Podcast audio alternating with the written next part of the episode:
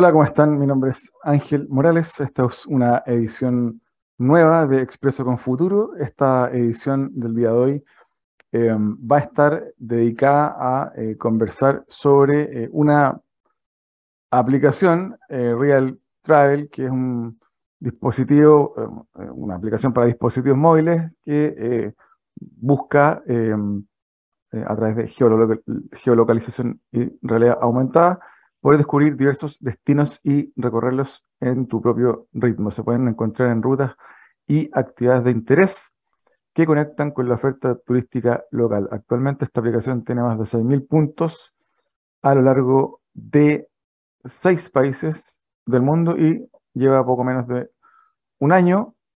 Eh, ya también se adjudicó un fondo eh, de Corfo eh, hace poco tiempo y además está haciendo eh, diversas, diversos tipos de innovaciones en el mundo de la, del turismo en Chile y eh, de eso vamos a estar conversando hoy día eh, con Marta Lorenzini. Al regreso de esta breve pausa, seguimos con más Expreso con Futuro en esta nueva entrevista del día de hoy. No se lo pierdan. Divoxradio.com Conversaciones sobre innovación, ciencia y tecnología. Conoce toda nuestra programación en www.divoxradio.com. Bien, ya estamos de regreso. Vamos a conversar el día de hoy con Marta Lorenzini. Marta, bienvenida. Ángel, gracias. ¿Cómo estás? Muy bien. Eh, bueno, eh, me toca liderar UDB Ventures, donde hemos tenido efectivamente emprendimientos en el mundo del turismo. Uno de ellos que eh, tengo muy presente es My Hotel, y eh, era una, startup que tiene una, solución que digitaliza el back office de los hoteles. Eh, se vio fuertemente golpeada, obviamente, por la pandemia. Vamos a hablar de ello el día de hoy. Te pido, para quienes no te conocen, te presentes, nos cuentes quién eres, de dónde vienes y cómo llegas hoy a eh, esta aplicación em, Real Travel de la cual vamos a conversar el día de hoy.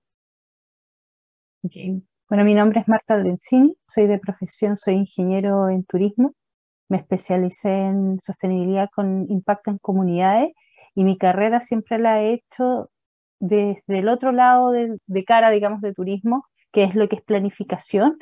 Es, y creación de productos y de, planificación de destino y creación de productos turísticos. Y soy de Puerto Vara, conocí a mi socio, que es Pablo Larcón, y, y con él conversando, lo conocí en un cowork donde trabajamos en Puerto Vara y decidimos ponerle un poco de tecnología a lo que yo venía haciendo, que en el fondo nos damos cuenta que siempre los destinos, cuando tú como turistas te pierdes el dato, el tips, esa recomendación donde ir, quizás te pierdes la oferta, todas estas cositas como detallitos que cuando tú planificas tu viaje tú no lo, no lo encuentras en un buscador que generalmente se usa Google o YouTube. Nosotros en realidad es lo que tratamos de hacer es poner todo lo que no está visible en un buscador, lo ponemos en una aplicación de viaje y así nace Real Travel.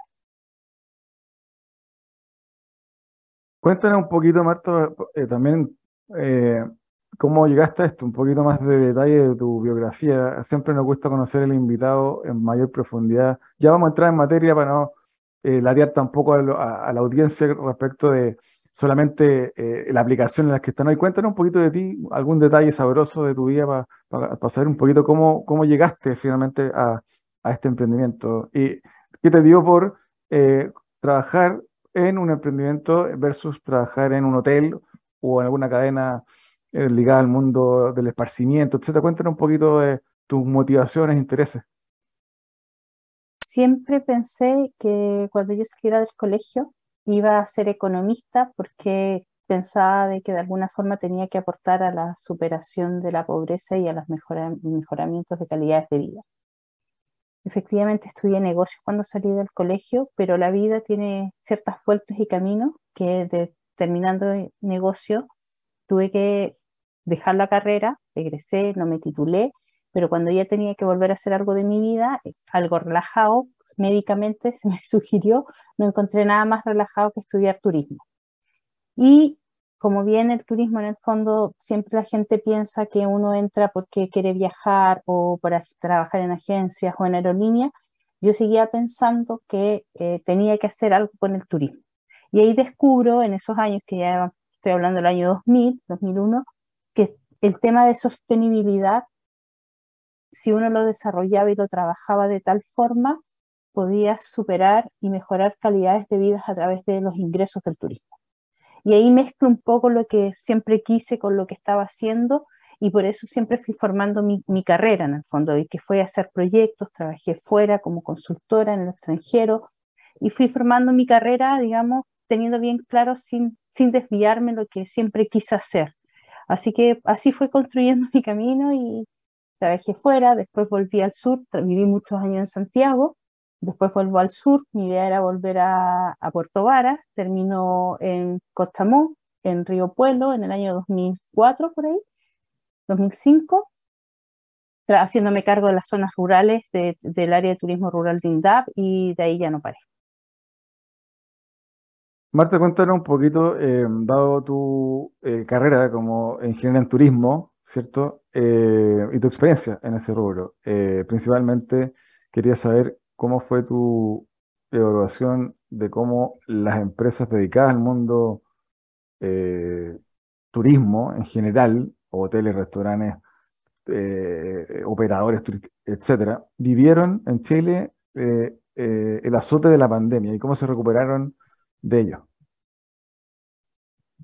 Creo que todavía no se recupera, pero claramente la industria turística no solo en Chile, sino que a nivel mundial fue una de las más golpeadas. Eh, la industria turística es una industria económica transversal de empleos directos e indirectos a nivel mundial. Y eso dejó una merma de empleos grotesca en, todo sentido. Obviamente hubieron miles de empresas que cerraron porque no tenían para pagar.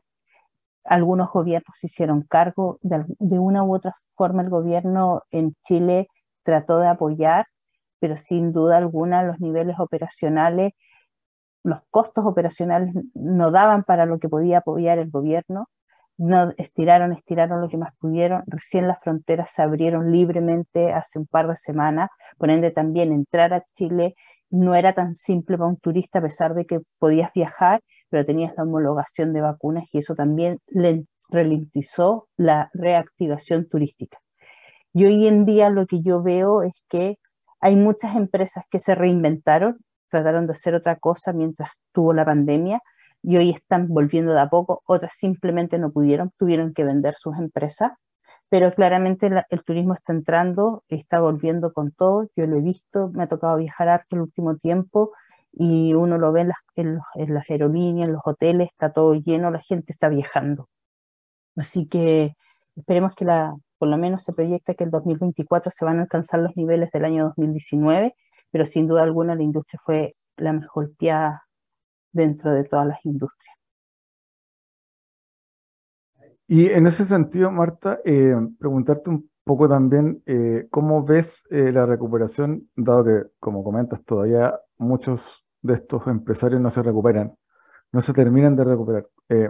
¿Cómo ves que en los siguientes seis 12 meses o la siguiente, ahora ya, la siguiente estación estival nuestra en Chile eh, va a poder eh, beneficiar o cómo lo va, a poder beneficiar a este tipo de empresarios turísticos para reactivar ya de una vez y recuperarlos de una vez a quienes sobrevivieron y siguen con sus empresas. Eh, ¿Estás viendo algún tipo, o sea, avisó algún tipo de campaña, algún tipo de política pública, algún tipo de iniciativa privada que permita que más chilenos puedan acceder a eh, los atractivos turísticos, teniendo en cuenta principalmente el fenómeno inflacionario, altos precios, etcétera. ¿Cómo combinan esas dos cosas? Reactivación final de la industria turística con el contexto inflacionario también. Lo que yo he visto es que voy a mirarlo de dos, de dos puntos. Una es de la oferta y la otra es de los viajeros. Si yo analizo el mundo de los viajeros, los viajeros, a pesar de, la situación económica que puede vivir el país, igual está viajando, igual sale, igual se moviliza en bus o en auto, igual se está moviendo. Y eso es una lectura en que la oferta, los hoteles, los restaurantes, los servicios en general turísticos, deberían tener una lectura y decir, bueno, si la gente está moviéndose, está viajando, tenemos que llegar de alguna forma de cómo ellos están viajando y cómo ellos se están moviendo. Y es, en el fondo, el año pasado ya lo vi, lo, vi por trabajo también, que empezaron a adaptar su oferta a la forma en cómo este turista está viajando y qué es lo que está buscando. Hay empresas que, eh, que se han logrado adaptar a esto y han logrado con su publicidad a través de mucho marketing digital principalmente, vender y tener su oferta, digamos, sus servicios copados con, con una tasa alta de ocupación. Sin embargo, eh, hay otras empresas que yo creo que todavía les cuesta y quizás son un poco reticentes a cambiar o, o, o adaptarse a estas nuevas formas de viajar. Y yo creo que esa nueva forma de viajar es la clave y es saber leer y entender. Ya no puedes seguir vendiendo turismo de masa lleno un bus cuando la gente no quiere eso. La gente quiere que sea más reducido, grupos pequeños, que sean lugares más exclusivos. Entonces, mueve tu oferta a algo más exclusivo, más pequeño. Y ese cambio es el que tiene que ir haciendo, yo creo, la oferta turística hoy en día, que todavía cuesta un poco que lo vean, pero es la forma en que finalmente el cliente, que el usuario final, el viajero, es lo que está haciendo. Y eh, en ese sentido, eh, bueno, en el segundo bloque vamos a entrar en materia eh, respecto de, este, esta aplicación, pero a tu, juicio, a tu juicio, ¿cómo ha afectado, impactado positivamente la incorporación de tecnología, la transformación tecnológica o digital de las empresas ligadas al mundo turístico en esta lógica post-pandemia o de transición? La están adoptando, sirve, tiene valor. Eh, cuéntanos un poquito de ello. Voy a poner este ejemplo que cuando nosotros partimos y partimos con la idea de hacer la aplicación, después vamos a contar bien cómo, pero nosotros lo primero que hicimos fue salir a hablar con, el, con, con, con la oferta turística, de plantear lo que queríamos hacer. Y nos damos cuenta en esas conversaciones en el año 2019 que no entendían mucho. Y la verdad que te decían, ¿sabes qué? Yo no entiendo lo que, quiere, lo que, lo que estás haciendo, me gusta lo que planteas, pero no lo entiendo.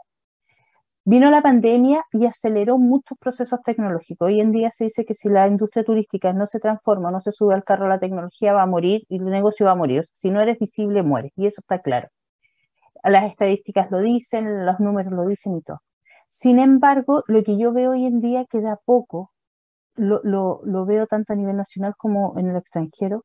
En el nivel nacional todavía son muy reticentes, lo están, lo están implementando, pero todavía queda un gran porcentaje, que, que es muy sobre el 50%, son muy reticentes a usar tecnologías o a entender la importancia de tener una tecnología, no, no solo una aplicación, sino que tengan una página web, que tengan un canal de comunicación como sea WhatsApp, o, u otra, o no sé, o que tengan redes sociales, es muy importante porque si no, no son visibles en el mundo digital. Y eso cuesta mucho entenderlo. Cuando tú sales afuera y vas a otros países y, tienes esta misma conversación, tú ves que sí lo entienden. La mayoría del gremio sí lo entiende. Aquí hay un tema, no lo sé si es por cultura, pero todavía cuesta que la tecnología en todo su ámbito sea incorporada como debería ser, porque va a acelerar el proceso. Simplemente lo que hace la tecnología es acelerar un proceso.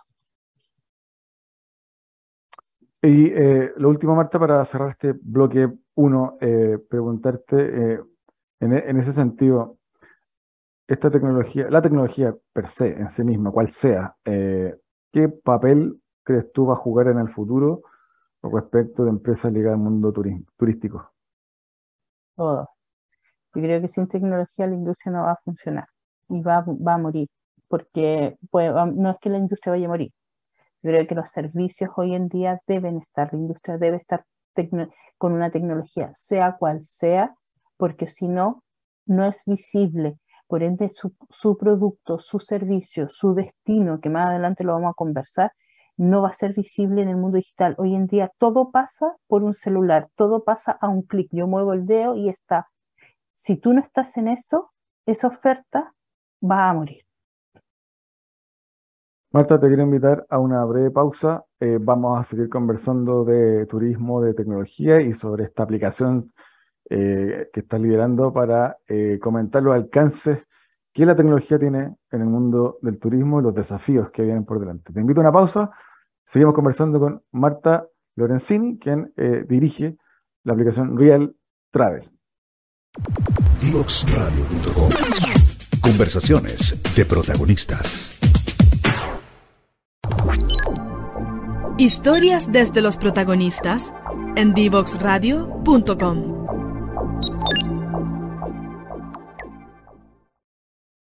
Bien, seguimos conversando con Marta Lorenzini, quien lidera esta aplicación, este proyecto Real Travel. Cuéntanos, por favor, Marta, ¿qué es lo que es Real Travel para quienes no lo conocen? ¿De qué trata, cómo funciona, cómo opera? Cuéntanos. Real Travel es una aplicación de viajes que, en la que nosotros transformamos en experiencias turísticas todas las historias del destino del mundo. Los, destinos tienen un ADN como las personas, tienen una historia, tienen una identidad. Y tal como conversábamos antes, eh, cuando uno como viajero planifica el viaje, hay mucha historia que se llama patrimonio invisible que no es visible y no está digitalmente. Esas historias como eh, las leyendas, las tradiciones, formas de vida, hechos geológicos, todas esas historias nosotros hacemos, las, las colocamos y usamos la tecnología para que siga una riqueza. Entonces, el viajero, esto es una aplicación de viajes que el usuario la descarga gratis eh, y la, es de uso gratis. Cuando la descarga, lo geolocaliza donde está ubicado y se abre un mapa. Y este mapa muestra todo lo que está a su alrededor, todos los atractivos que nosotros identificamos en ese lugar. A cada atractivo nosotros le contamos una historia y esta historia, esta historia este relato, este storytelling con datos, con tips, con recomendaciones de viaje y alrededor de este atractivo vamos colocando este patrimonio invisible en realidad aumentada. Y eso tiene como finalidad que el turista aprenda del lugar, aprenda del destino estando en el destino. Es, sirve para planificar, para viajar y después posteriormente para todo, para todo un tema de data. Lo que hacemos en otras palabras, le damos visibilidad a los destinos y a la oferta turística local. Marta, y eh, en ese sentido, eh, preguntarte, eh, por ejemplo, caso de uso, estoy en San Pedro de Atacama, voy por, por ejemplo, en la que dice del Tatio y abro mi aplicación y me va a contar, me va a relatar alguna experiencia cercana. Cuéntanos cómo, cómo se da el caso de uso en, un ejemplo como este. La aplicación eh, cuando tú estás en un, cuando tú, llegas a San Pedro y, o, estás en el geyser, tú bajas, vas a tener la aplicación, la vas a abrir y te va a mostrar atractivos alrededor y alrededor de estos atractivos realidad aumentada también, que tipo Pokémon Go, para que me entiendas, vas a poder ir viendo eh, otra información quizás más geológica en este caso, o otras historias de pueblos originarios. Te voy a ir contando y narrando no solo lo que está haciendo el atractivo, sino que además información adicional en realidad aumentada. Perfecto, Marta. Y bueno, preguntarte también eh, un poco eh, cuáles son los desafíos con los que te encontraste o se encontraron con tu equipo en el proceso de llegar a esta aplicación cómo eh, superaron ese obstáculo en torno a, primero, lo técnico de llevar esa información a una aplicación, eh, luego, cómo lograron o han logrado evangelizar al usuario para que utilice, y por otro lado también eh, alguna, algún caso, algún, algún episodio interesante en tu experiencia que te haya tocado vivir, una anécdota para los emprendedores que te están escuchando. Lo primero, nosotros salimos a preguntar y a testear la idea. Y, fueron meses de preguntar antes de, cuando ya teníamos más o menos claro por dónde podía ser, lo que queríamos hacer de, darle la visualización a los usuarios.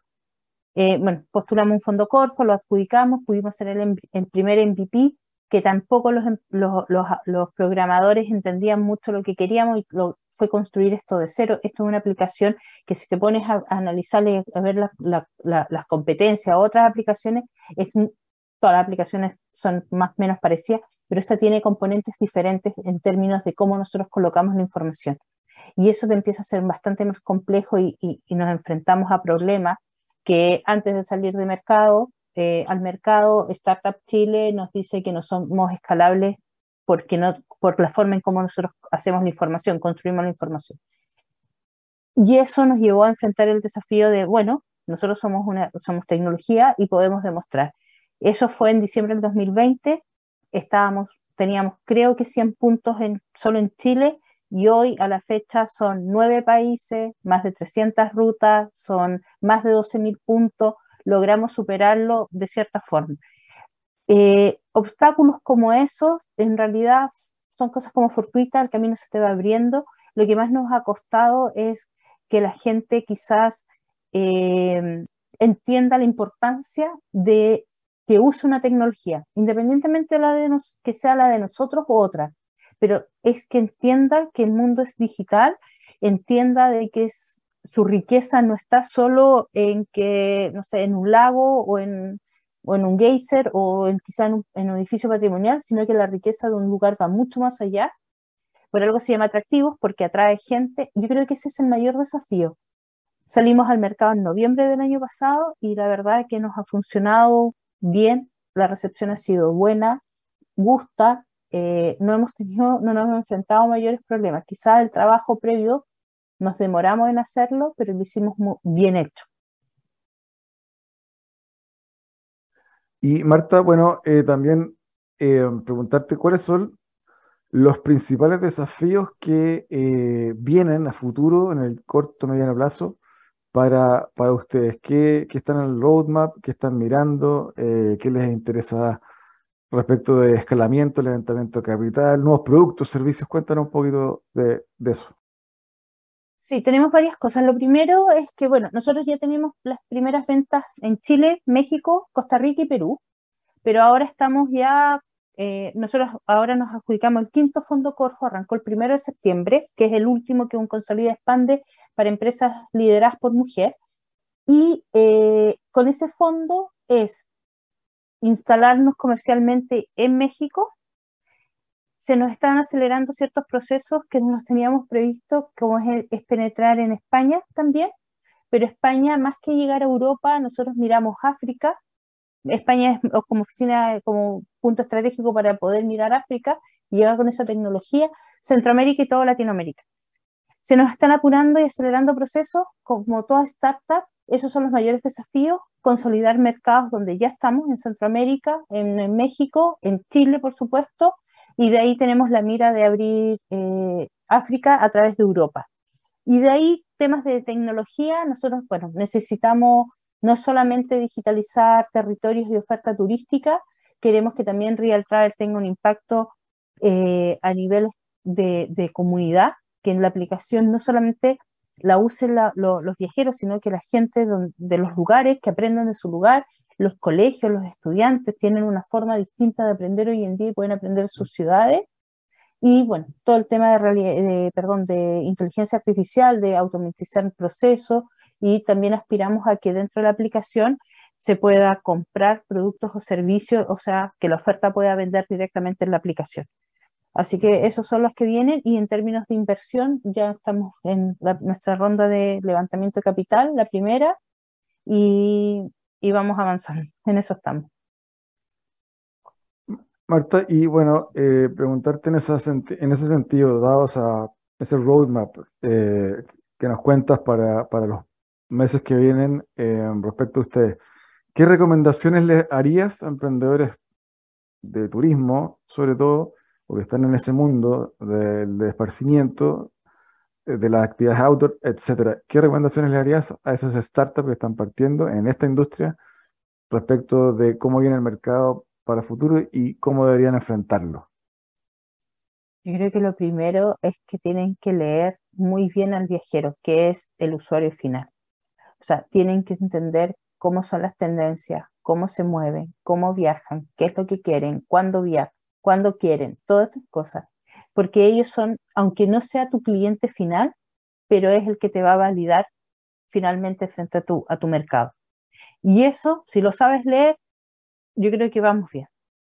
De ahí hay temas de que siempre traten de no tener solo una, una, una propuesta tecnológica porque sea entretenida, sino que además debe buscar y deben ver cómo impactan o cómo solucionan un problema claramente que deben ser global, porque las startups solucionan problemas que no solamente a nivel nacional, sino que deben ser a nivel global. Y por último, yo creo que cuando planificas, y que es lo que uno ha aprendido en el camino, hay que hay un par de cosas. Ser ordenado con la planificación, de que siempre las cosas, no porque quizás llegue un poco más de dinero porque te levantaste un fondo o porque hay un capital de inversión o lo que sea, vas a, vas a poder gastar más, sino que, ok, paso a paso, o sea, si quieres subir al peldaño 10, recuerda que empiezas en el 1, en el 2, en el 3, no del 1 al 4 para llegar al 10. Ser ordenado en la planificación y tener los pies bien puestos sobre la tierra y ser constante. Yo no creo que la fórmula sea otra. Marta, y eh, preguntarte también en esa línea, em, ya algo nos adelantaste, el tema de, la, de los servicios más exclusivos, más boutique para pocos pasajeros con cosas más reducidas. En ese sentido, eh, para quienes nos escuchan, tendencias, tendencias del turismo, del turismo eh, para lo que viene, próximos años. ¿Qué vamos a estar viendo respecto de cambios en las experiencias turísticas para los pasajeros que quieran dentro o fuera de Chile pasar sus vacaciones, por ejemplo? Primero, viajar, eh, ya se ve desde el año pasado, viajan en pequeños grupos reducidos, sean de amigos o y viajan de una forma en que eh, viajan en auto o viajan o arriendan un, una motorhome o arriendan algo, pero es muy exclusivo. Por ende, la forma en cómo vas a vender tu paquete turístico ya no es con quizás con un guía incluido, sino que lo entregas tecnológicamente a través de un celular, su recorrido, toda su organización, su, planificación del viaje.